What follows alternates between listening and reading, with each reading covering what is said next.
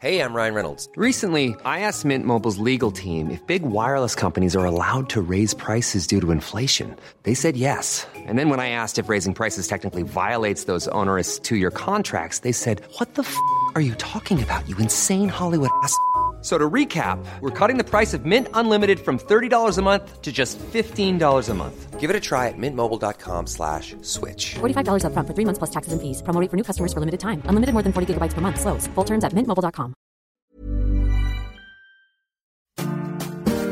La sucesión 2024. Los candidatos, las campañas y las propuestas. Todo lo que necesitas saber sobre el camino a la sucesión presidencial. Un podcast de El Universal. El Universal.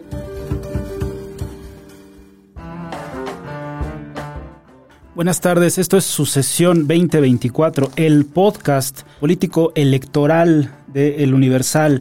Y a pocos días de los arranques formales ya de campañas del primero de marzo de estos tres meses que se antojan intensos, se antojan interesantes, yo diría que también apasionantes. A pocos días de que por fin inicien las campañas de verdad, inicie la contienda de verdad, inicien las propuestas, inicien los debates, los mítines, el color, todo lo que estamos esperando quienes hemos estado esperando mucho tiempo estas, estas campañas, este proceso electoral electoral, esta contienda real numérica eh, clara para decidir hacia dónde hacia dónde queremos que vaya el país, una lucha frontal entre dos candidatas con dos proyectos de nación muy diferentes. Eh, una propone la continuidad, el segundo piso le llama de la cuarta transformación, otra propone el cambio y erradicar, acabar con esta esta política, esta retórica, pero que también se ha transformado en, en hechos, en hechos que justamente hoy están siendo muy, están siendo muy cuestionados, el abrazos no balazos y el dominio, el control, la fuerza, el poder que está demostrando el crimen organizado ya no nada más en Tamaulipas, en Sinaloa, en Chiapas, en Guanajuato, en múltiples lugares, el monstruo parece crecer y parece que todavía le vemos la cola, le vemos los cuernos y no sabemos todavía de qué tamaño es. A días, entonces, a días de que empiece la contienda de verdad, la lucha de verdad, eh, el panorama político de México se vio agitado y creo que vale la pena aquí explicarlo, contarlo, porque, porque me parece muy interesante, por varias notas cuya fuente es la DEA, donde eh, se da, se, se, habla de una investigación que existió y que se cerró sobre posibles vínculos del crimen organizado con gente cercana al presidente López Obrador eh, en su campaña, en su campaña de 2006. Y Posteriormente, con mucha mayor fuerza, una nota de una investigación hecha por el gobierno de Estados Unidos, ya siendo eh, López Obrador incluso eh, presidente después de 2018, lo descoloca completamente. La nota hay que, hay que leerla con cuidado porque no es tan fácil de entender y tan fácil de explicar. La nota no dice que el presidente se reunió con gente, con narcotraficantes. La nota no dice que cercanos de, cercanos de él, cercanos a su gobierno, recibieron eh, dinero del crimen organizado y hay pruebas. No.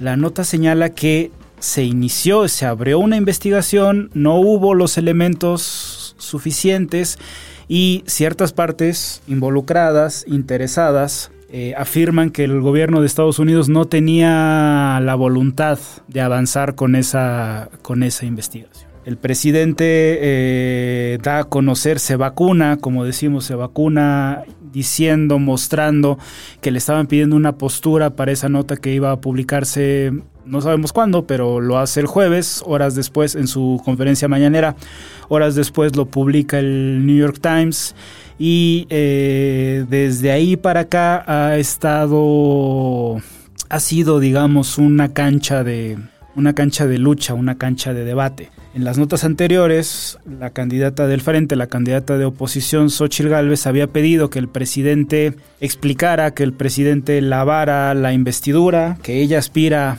aspira a ocupar y eh, Claudia Sheinbaum ha estado eh, replicando el mismo discurso, la misma retórica de la 4T, que se trata de un golpeteo, que se trata de injerencia. Y en ese sentido, también parte de la oposición, o al menos en redes sociales, los brazos, digamos, de oposición en redes sociales, han estado utilizando la etiqueta, el hashtag narcopresidente para molestar, para golpear, para manchar, como, como dice el presidente, lo que no, la, la, calumnia que no mancha tizna, para seguir eh, abriendo esa oportunidad, ese esa vía, esa, ese flanco que parece débil para decir que el presidente tiene alguna relación con el narcotráfico, que el presidente ha dejado operar al crimen organizado y ese es, creo, una de las mayores fortalezas que ha tenido la oposición, que han tenido una, un tema argumentativo que es, es frágil, en realidad es endeble, porque si regresamos, como decimos, a las fuentes,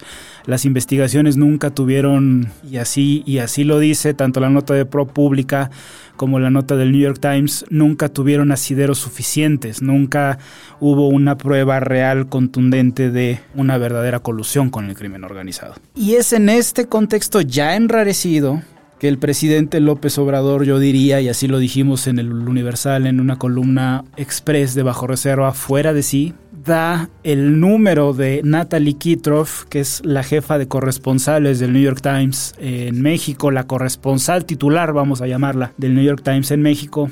Y al día siguiente dice que no es un error, que no se equivocó eh, al, dar un, al dar un teléfono y que por encima de la ley, del resguardo de datos personales, está la autoridad y la moral presidencial.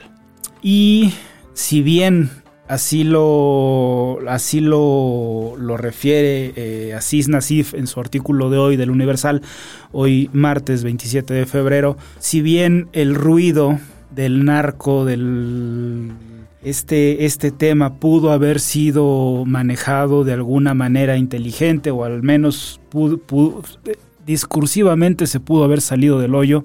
Esto regresa al presidente eh, al error, me parece, en, una opinión muy personal. Si bien no había vínculos, no las notas lo dejaban prácticamente mm, parado, no sé si bien parado, pero sí parado, él solito cae en un error al revelar al abrir lo que yo creo que es una caja de Pandora, al revelar un teléfono de una reportera que está haciendo su labor y es que al antes de publicar algo se consulta a esa persona sobre la que se va a publicar.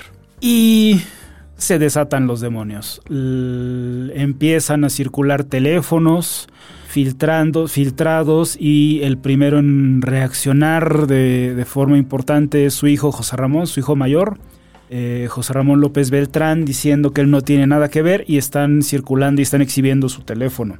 La candidata Claudia Sheinbaum sale a decir también que su teléfono estaba circulándose y no importa, ella lo cambia y listo, porque eso dijo el presidente el viernes pasado.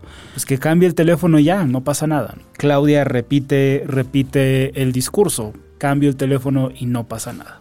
Y en estas guerritas, así lo titulamos para el domingo en el Universal, las guerras de los teléfonos, en estas guerritas también surge claro el teléfono de Xochitl Galvez. Xochitl ayer lunes en su conferencia muestra su teléfono, muestra la cantidad de mensajes que le están llegando.